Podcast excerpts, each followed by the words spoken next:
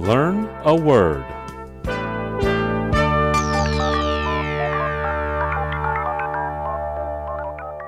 今天我们要学的词是 Propel. Propel is spelled P R O P E L. Propel.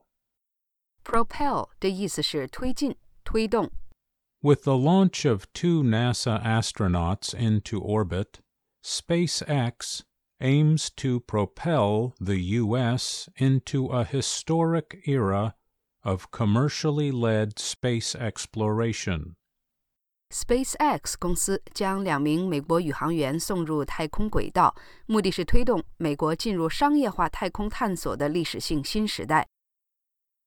Double digit revenue and profit growth propelled Progressive Corporation up this year's Fortune 500 ladder, while the home and auto insurer kept its number one ranking among Cleveland area companies.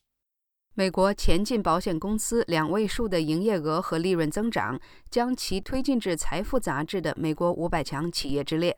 而这家家庭和汽车保险公司在克利夫兰地区的企业中继续排名第一。